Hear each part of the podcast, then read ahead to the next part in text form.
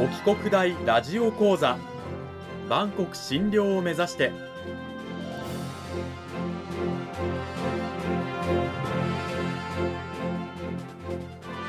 番組タイトルにある万国診療とは世界の架け橋を意味する言葉です。この番組はアジアの十字路に位置するここ沖縄にある沖縄国際大学で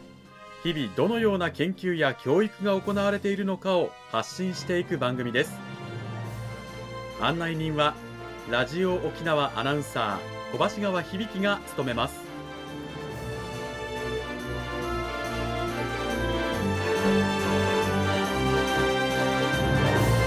この番組は沖縄国際大学の提供でお送りします。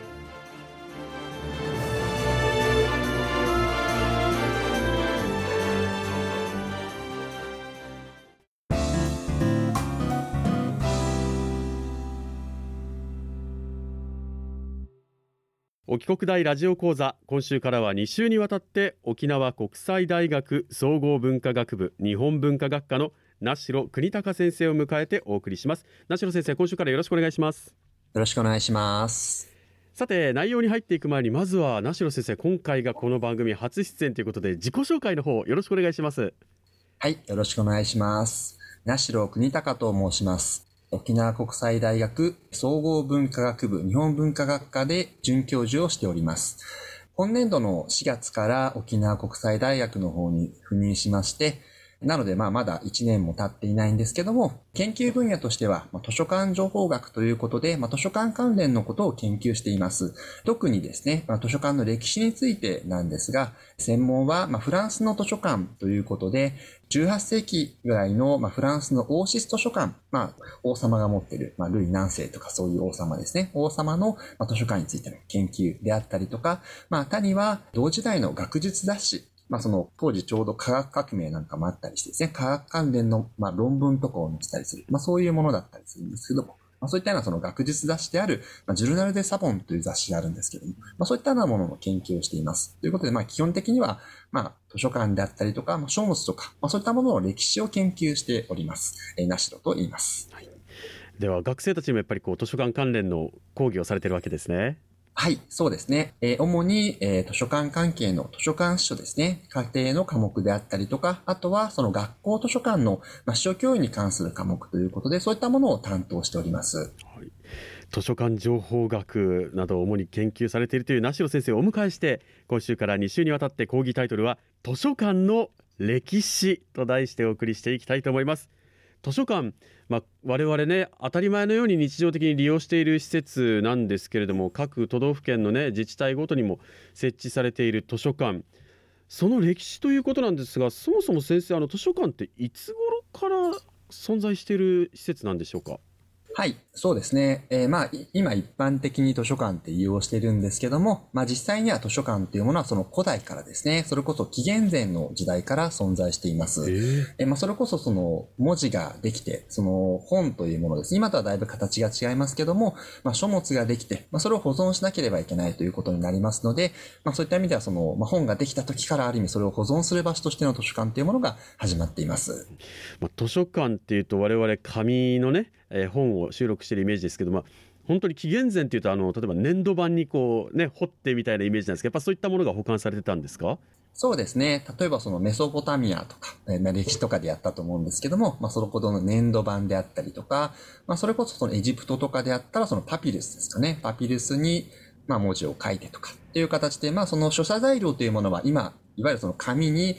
字を書く、文字を書くというものが一般的ですけども、まあ、それ以前には様々な書写材料、紙以外の媒体ですね、というものがあったんですけども、まあ、そこにその何かしら文字を書いて、まあ、それがその、まあ、今言う本と言われるものだったんですけど、まあ、そういったものを保存していくということが、まあ、いろんな文明において行われていたという形になります。今、メソポタミアの名前が、地名が出てきましたけれども、有名な古代の図書館でいうと、どういったものがあるんでしょうか？そうですね。まあ、メソポタミアの時代で言うと、まあ、まずは最初の頃っていうのはなかなかその、まあ、わからないというか、発掘作業で粘土板がいっぱい出てきたよということで、それがまあ多分図書館的なものだったんだろうというところから、まあなんとなく図書館が紀元前、それこそ最初のものとしては、まあ紀元前3000年とか、まあそのぐらいの時代からあったんだなということは分かってるんですけども、まあそういう中で、まあえっ、と、まあ名前が分かっているものとしては、まずそのアッシュルバニバルという王様まあ、その人の図書館があったということなんかが分かっていたりとか、あとはですね、その古代の時代において、まあ、ちょっとまたメソポタミアからま時代が新しくなってくるんですけども、まあ、古代において一番有名なものとしては、まあ、古代のアレクサンドリア図書館っていうものなどが、まあ、特によく紹介されることが多いです。まあ、これはその紀元前3世紀頃でしょうかね、ぐらいなんですけども、今でもあるエジプトのアレクサンドリアという町ですね。まあ、そこにその、まあ、図書館っていうのができてですね、まあ、これはある意味その、今にもつながるというか、まあ、直接はつながってはいないんですけども、まあ、当時の王様ですね。まあ、権力者が世界中の書物を集めたいと。まあ、世界中の知識を集めたいということで、アレクサンドリアの地に、まあ、図書館を作るということが起こってですね。まあ、これはその今でもあるような、そのある意味、まあ、欲望じゃないですけども、まあ、知識を全部集めたいんだと。まあ、そういうところからこう本を集めていくなんてことが、まあ、その当時から行われていると。まあ、そういう感じになりますかね。へ図書館のまあ原型のような施設がもう紀元前3000年頃にはあってというお話から始まりましたけどじゃあ人類にとっても図書館という施設はもう5000年ぐらいの歴史がある相当古い施設だということが今のお話から分かったと思うんですがあのじゃあ図書館のサービス、まあ、我々当たり前のようにねあの本を借りたりして読んだりしているこの貸し出しサービスなんかがあるんですけども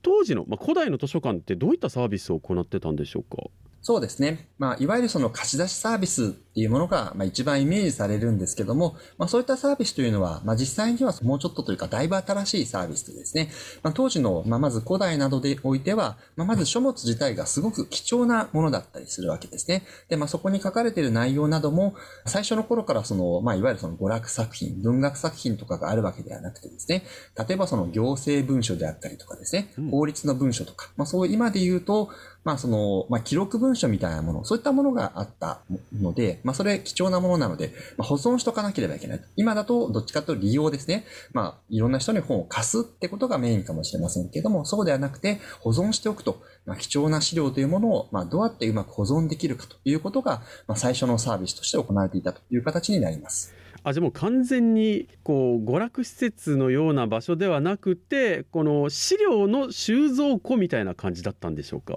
そうですね。まあ、今はどうしてもその図書館っていう言い方をしてしまってるんですけども、まあ、古代の図書館っていうのはどちらかというと、今で言うと文書館的なもの、まあ、アーカイブズとかって最近言ったりしますけども、そういうこう、まあ、行政文書などを保存しておく場所、まあ、そういったイメージになりますかね。なるほど。じゃあもう貸し出しサービスみたいな一般の人がね、利用して本を資料を貸し出すみたいなことではまずなかったということなんですね。そうですね。もちろん一部はその本を貸すなんてこともあったのかもしれませんけども、そちらがメインではなくて、なるべくその見せないというか、どちらかというとその貸し出しとは正反対でですね、なるべく見せずに保存しておくというのがメインだという形になります。なるほど。今のような開かれた図書館というイメージからはまた全然違う、どちらかというと閉じられた場所みたいなね、えー、情報を集積して、まあ、貴重に隠しておく、まあ、使うときは使うっていうようなそんな施設だったと思うんですが、じゃあそういった古代の図書館ってどういった人が利用していたんでしょうか、まあ、古代においてはもうちょっとその時代が新しくなってですね、中世とかそういう時代でもそうなんですけども、まずその本を読めるという人が少ないわけですね。まあ、識字率などもだいぶ低いので、まあ、一般の人が普通に本を読むということはなかなかできないということで、限られた人が利用しているという形になります。まあ、先ほどあったように、まあ、そこにあるものっていうのが、まあ、書物というものが行政文書とかだったりするので、まあ、その国家を運営する官僚であったりとかですね。あとは古代とか中世とかそういう時代においては、まあ、宗教というものが重要に、まあ、今でももちろん重要ですけども、今以上に重要になってくるということで、まあ、例えばそのヨーロッパであったりだと、まあ、そのキリスト教に関するものだった、まあ、日本で言うと仏教とかという形で、宗教に関わる文書なども、まあ、図書館に多く保存されてたということで、まあ、そこを使う人はそういうこう、まあ、宗教関係の人とか、まあ、そういう人もよく図書館を使うということが言われています。当時はそもそも識字率が低くて読み書きができるのは、まあ、一部の、ね、支配者階級か、まあ、宗教関係者ということで、利用者もそういった人たちに限られていたということなんですね。そうですね。あとはその、まあ、いわゆる知識人ですかね。今でいう学者のような人たち。まあ、そういう人たちが、まあ、使うということが主だったと言われています。なるほど。でも言われてみれば、今のようにね、大量生産で大量印刷みたいな時代じゃなくても、一冊一冊こう手で写すような時代ですから、本自体も非常に貴重だったわけですよね。そうですね。まあ、1500年ぐらいですかね。まあ、いわゆるグーテンベルクの活版印刷などって習ったと思うんですけども、うん、その時代ぐらいから、まあ、ある意味大量生産がやっとできるようになるという形で、それ前というのは、主にこう手書きなわけですね。まあ、写本と言ったりしますけども、写す本で写本ですけども、という形で手書きで書いているものなので、自分で本を一冊写してみればわかると思うんですけども、すごく時間がかかる。なので、まあ大変、まあ本を作るっていう作業自体が大変なので、まあ貴重品なわけですね、当時は本というものが。なので、まあ貴重な本ということで、なかなかその一般の人にそれを貸し出したりとか見せるとかってことはできないと、まあそういう状況があったわけですね。うん、そしてまた本自体のあの情報の価値もそうなんですけれども資産価値であったりとかあるいは芸術品としてこうものすごく装飾された本とか、まあ、想定に凝ったものとかも昔はたくさんあったって言いますよね。そうですね。今でも、まあ、その古書としてというか、まあ、今でもそういうものとして、まあ、やり取りされたりもしていますけども、えー、昔の写本なんていうのは、まあ、豪華写本とかって言ったりしますけども、まあ、それこそ今言ってるその宝石などが散りばめられていたりとか、装飾もすごくされていてですね、例えばその貴族であったりとか、そういう有力者の人たちが、まあ、コレクションとしてやり取りするとか、まあ、それをこう自分の本棚に読まないんだけども飾っておくみたいなですね。まあそういうものとしてやり取りするってこともあったようですね。うんなんかこう聞いた話では、こう台の上にチェーンで固定されてね、あの移動もできないように固定されるような本もあったとかっていうぐらい、まあ本というものが貴重でまた高価なものであったというね、証拠だと思うんですけれども、古代とまあ、中世そして現代との図書館っていうのはこんなにも違うのかということが皆さんにも分かっていただけたかと思います。この時間は沖縄国際大学総合文化学部日本文化学科の名城国隆先生にお話を伺いました。名城先生どうもありがとうございました。ありがとうございました。沖国大ラジオ講座今週もお別れの時間が近づいてまいりましたいや古代中世そして現代の図書館どういった役割があったのかの違いということをお話ししていただきましたけれどもそれを踏まえた上で名城先生来週はどういったお話聞かせていただけるんでしょうか？はい。あまあ、今週はざっくりとというか、その、まあ、簡単な歴史などを紹介したとしてきたんですけども、まあ、来週はですね、え今度は日本の図書館の歴史ということで、じゃあ、では日本においては、まあ、いつ頃から図書館が存在しているのかであったりとか、今、皆さんが使っている図書館、まあ、それと直接つながる、まあ、図書館の歴史ってどうなってるんだろうかとか、まあ、そういったことについて、まあ、紹介できればというふうに思っています。我々が普段当たり前のように利用している図書館のサービス日本ではどのように始まったのかとか日本の図書館の歴史ってどうだったのっていうことを来週は詳しくお話聞いていきたいと思います。ナシ先生来週も引き続きよろしくお願いします。よろしくお願いします